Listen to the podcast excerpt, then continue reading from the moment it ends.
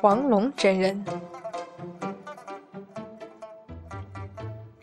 话说昆仑仙境里是没有夜晚的，始终都是晴空万里，祥云缭绕。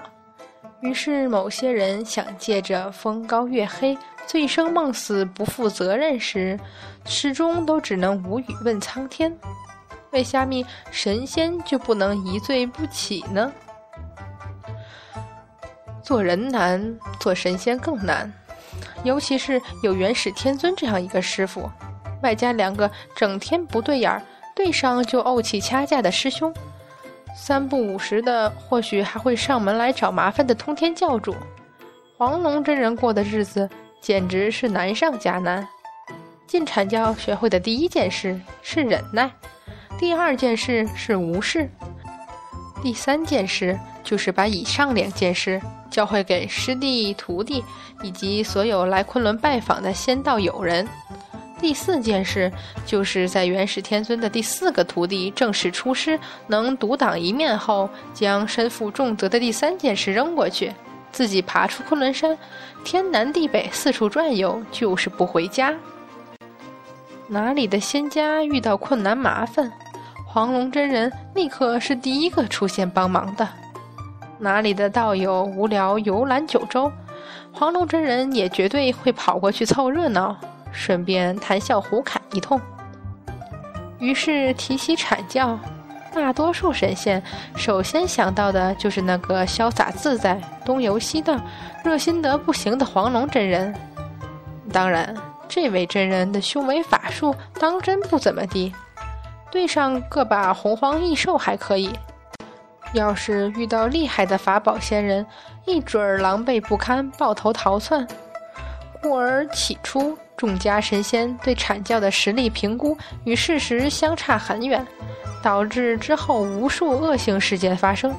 不得不说，黄龙真人要负关键的误导责任。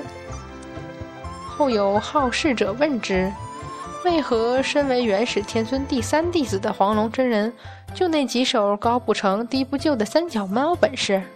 而真人答曰：“不好战耳。”换而言之。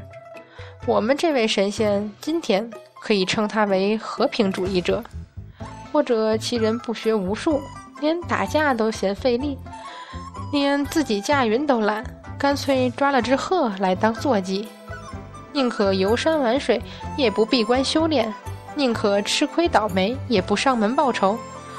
当然，他身为元始天尊第三弟子，别人就是想惹他，也要好好考虑清楚。是否招惹得起阐教？是否招惹得起那帮个个不讲道理的阐教弟子？但是我们常说，天外有天，人上有人。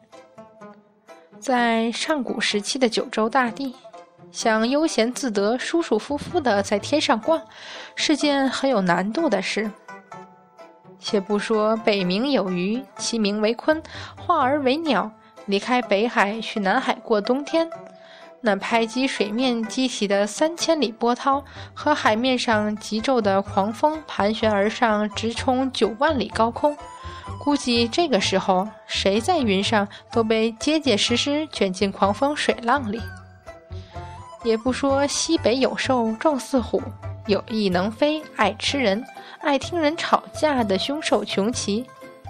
这家伙可是天下第一有意思的混账，看见有人打架，他就要去吃了正直有理的一方；听说某人忠诚老实，他就要去把那人的鼻子咬掉；听说某人作恶多端，反而要亲自捕杀野兽上门馈赠。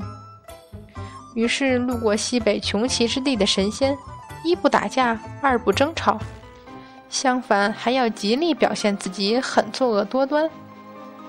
就说那不小心就遇上喜欢四处放火的毕方神鸟，从山上吃到山下，地下吃到天上的饕餮；那喜欢招水淹没四方的画蛇，腹大如壶，成群结队，见人就蛰的旋风。就算你是神仙，在上古时期死一两个还不容易。好在黄龙真人虽然本事不大。但是逃命的技术还是一等一的，不仅能保证自己安全，谁若是与他同行，同样也能被带离险境。好歹成仙几万年，上有师傅师兄制造灾难，下要带着年纪小的师弟和徒弟找安全地方躲，这技术熟练度自然是没得说。但是凡人说得好，夜路走多了终遇鬼，常在河边走，哪有不湿鞋的？黄龙真人终于惹上了一个他逃不掉、躲不了，而且丝毫不甩他阐教的大人物。先让我们想想，在上古大神中，谁的脾气最不好？凡人大约首先想到的是水神共工，怒而撞不周山，天都塌下来了。神仙大约想到的是女娲娘娘，敏感又小心眼儿，谁晓得哪一个字没讲对就惹到她了。但上古众神一是公认脾气最不好的，却是竹阴大神。西北海之外，赤水之北有张尾山。有神，人面蛇身而赤，巨大无比，厉害到什么地步呢？其名乃晦，其势乃明。他闭眼时就天昏地暗是黑夜，睁开眼时就是白天。所居住的地方大约几百里都没有任何生命气息。好在这位竹阴大神虽然脾气极度糟糕，但是懒得惊天动地。每天都趴在那里动也不动，唯一做的运动大约就是睁眼闭眼，以维持白昼黑夜正常轮回。黄龙真人为什么会惹上竹音大神的？这过程已经不可考。总之，就在元始天尊准备为自己这个不知死活的徒弟来嚎啕大哭一场时，黄龙真人又好端端的，全身上下没少一根头发。离开张尾山了，后果，后果就是西北海之外，赤水之北极阴之地，白昼的时间长达整整半年，太阳也没落下去。气得元始天尊跑出去抓这个不着家门的徒弟，怒问：“你究竟做了什么？”弟子什么也没做。就给竹音大神讲了整整半年的故事，于是所有神仙都知道了，竹音大神太懒了，不愿意动，所以黄龙真人才捡回了一条命。于是阐教所有弟子都明悟了，什么本领都是能派得上用场的，因为师傅师兄的不良，导致黄龙真人几千年。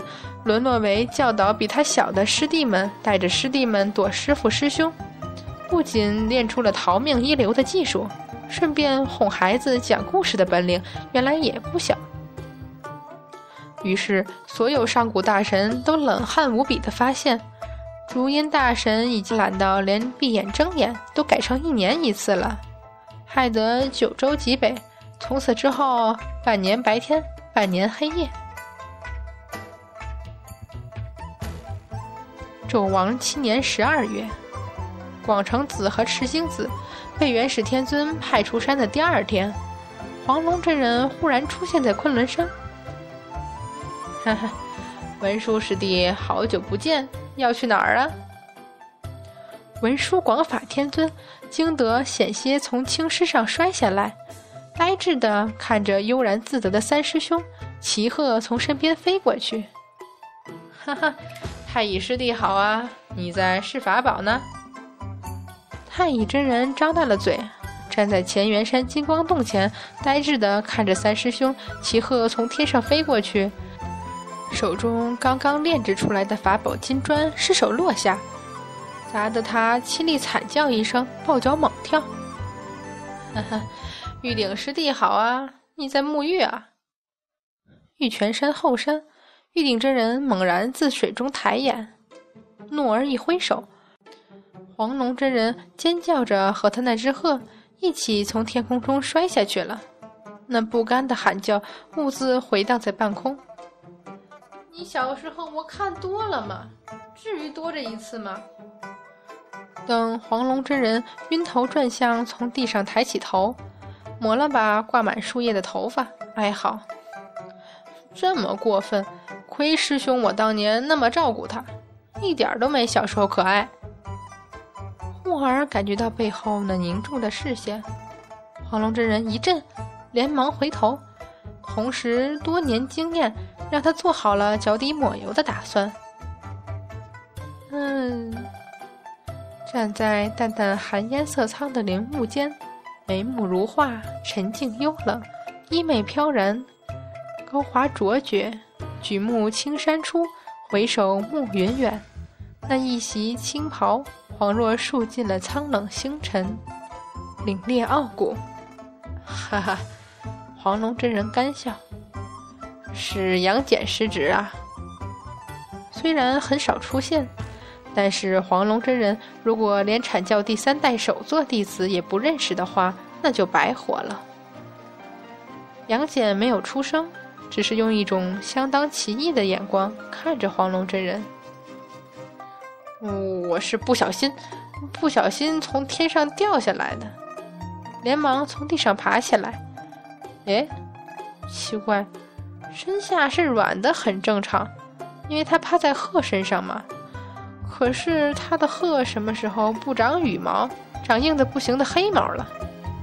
跳下来，一把将晕死的鹤拎起来，果然发现鹤下面趴着一条被压到口吐白沫的狗。